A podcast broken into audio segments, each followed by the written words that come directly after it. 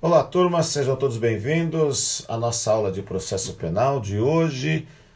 Nós tá, estamos tratando aqui dos ritos especiais do Código de Processo Penal. Nós já falamos do rito especial do júri, dos crimes falimentares, crimes contra a honra, e hoje a gente trata aqui dos crimes funcionais este título está lá no capítulo 2 do processo e do julgamento dos crimes de responsabilidade dos funcionários públicos, artigo 513 a 518 do Código de Processo Penal.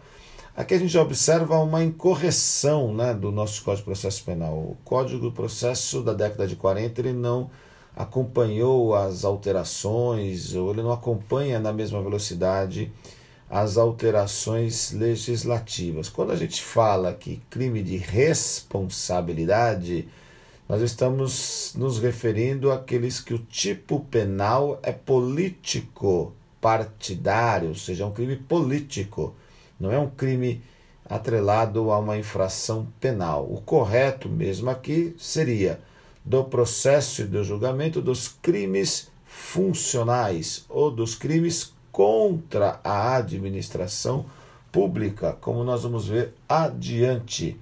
Espero que todos estejam bem, uma excelente semana e vamos em frente, pois estamos aqui para isso, não é, não é isso mesmo? Crimes funcionais são aqueles previstos nos artigos 312 a 326 do Código Penal.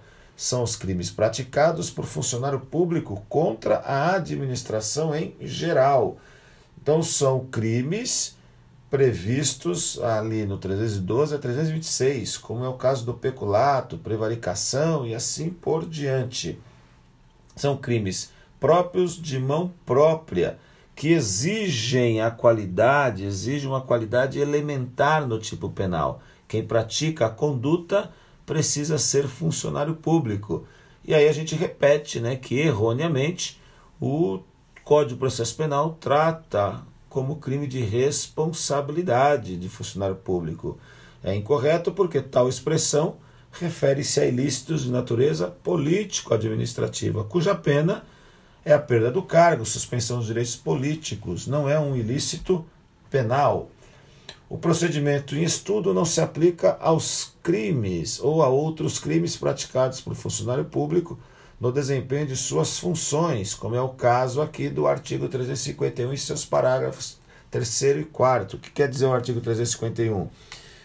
Fuga de pessoa presa ou submetida à medida de segurança. Artigo 351. Promover ou facilitar a fuga de pessoa legalmente presa ou submetida à medida de segurança detentiva. Parágrafo 3. A pena de reclusão de 1 a 4 se o crime é praticado por qualquer pe por pessoa sob cuja custódia ou guarda está o preso ou internado. E o parágrafo 4 no caso de culpa do funcionário incumbido da custódia ou guarda, aplica-se a pena de detenção de três meses a um ano ou multa. Quer dizer isso, né? Quer dizer o seguinte, que para ser crime de responsabilidade, de, de crime funcional, olha eu aí falando de responsabilidade, para ser crime funcional, a gente tem que levar em consideração a natureza da infração, mas de quais crimes? Do 312 ao 326. Não é porque aparece a expressão funcionário público qualificando, agravando a conduta de um crime que ele será regido pelo rito especial do júri. No caso aqui, o 351 será a pena como é de, de um ano a quatro anos, é rito ordinário, não rito especial dos funcionários públicos. O parágrafo 4 a pena é de três meses a um ano, então é infração de menor potencial ofensivo, lei 9.099. Agora, se for um crime 312, 315, 325, aí sim será rito especial dos crimes funcionais. A resposta escrita à denúncia reclamada pelo artigo 514 somente cabe em crimes funcionais em que a condição de funcionário é inerente à prática do ilícito. Aí, este acordo do STF reforçando o que nós estamos comentando. Em outras palavras, o rito só se aplica àqueles delitos em que a qualidade de funcionário público for elementar do tipo. Artigo 513.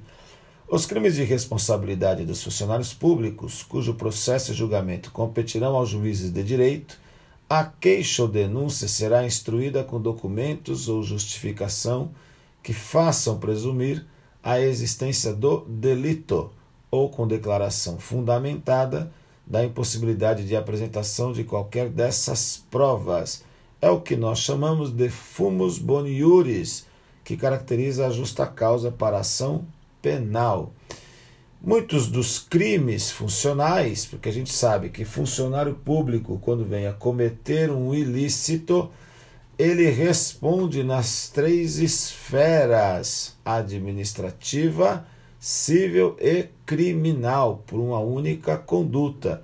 Então, quando o funcionário vem a praticar uma conduta em desconformidade à administração, se não há indícios de crime, se instaura uma sindicância. Se há se não há indício de crime, dependendo do órgão, vai se instaurar um processo administrativo que gerarão consequências administrativas.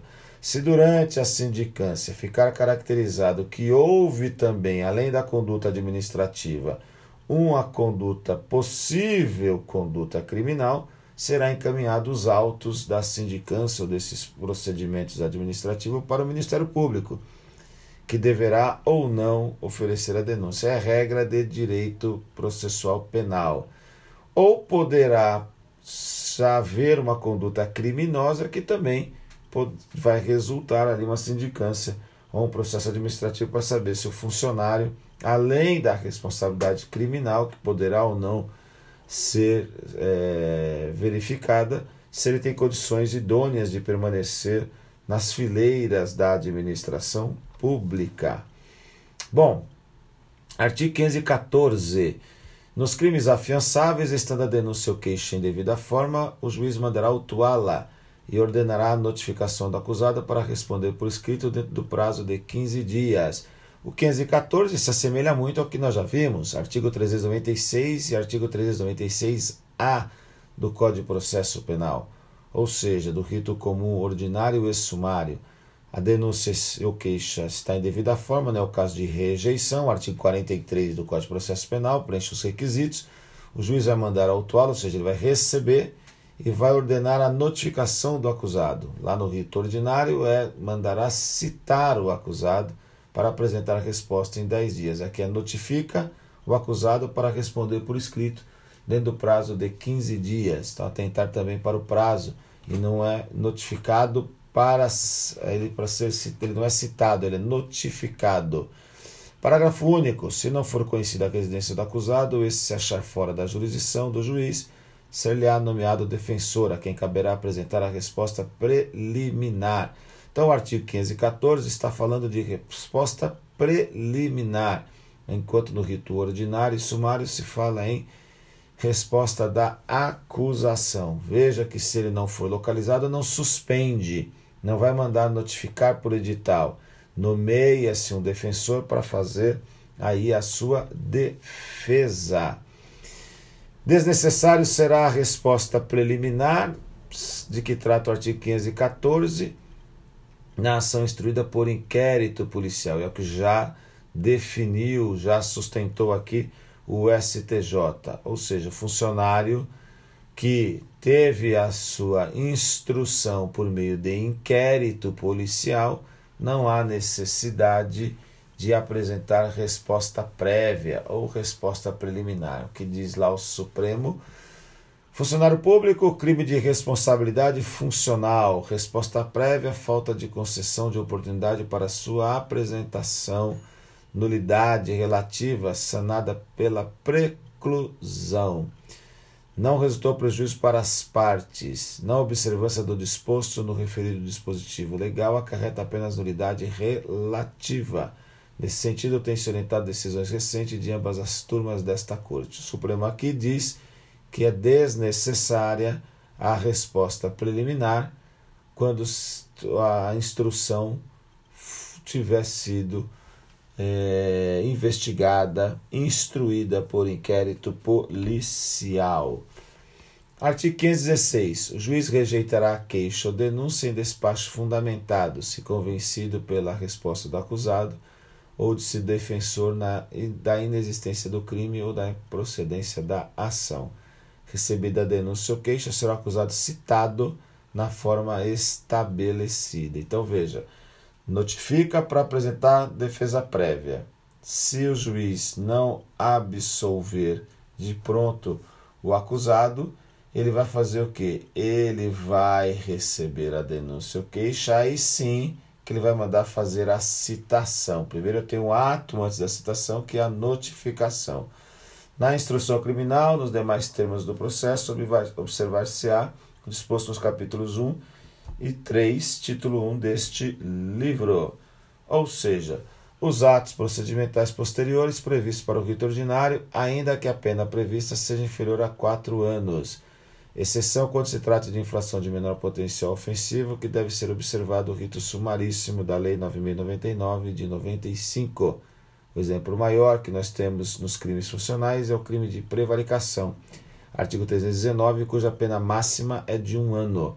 Então veja, é, houve o crime instruído por inquérito, ou por sindicância, ou por processo administrativo, vai para o fórum. O promotor oferecerá ou não a denúncia, oferecendo a denúncia, o que vai fazer o juiz? Vai, se ele não rejeitar a denúncia de pronto, ele vai mandar o acusado se manifestar previamente e depois ele vai decidir se é o caso ou não de receber a denúncia. Em não recebendo, ele extingue o processo sem julgar o mérito. Ele está diante de denúncia, ele está diante de defesa prévia, resolve é, encerrar o processo. Se ele não encerrar o processo, se convencer que a denúncia deve prosperar, ele vai fazer o quê? Ele vai receber a denúncia e vai mandar citar o acusado para que o acusado é, se defenda. E aí sim seguirá o rito ordinário, mesmo que a pena seja inferior a quatro anos. No caso aqui da prevaricação, vai seguir o rito sumaríssimo composição civil do dano, transação penal, suspensão condicional do processo, isso embora valha para todos os procedimentos, aí sim, audiência de instrução e julgamento. Ok, turma? Muito obrigado, fiquem com Deus, uma excelente semana a todos. Espero que tenham aproveitado. Matéria disponível lá no nosso canal, tanto do YouTube quanto do Spotify. Até a próxima, se Deus assim.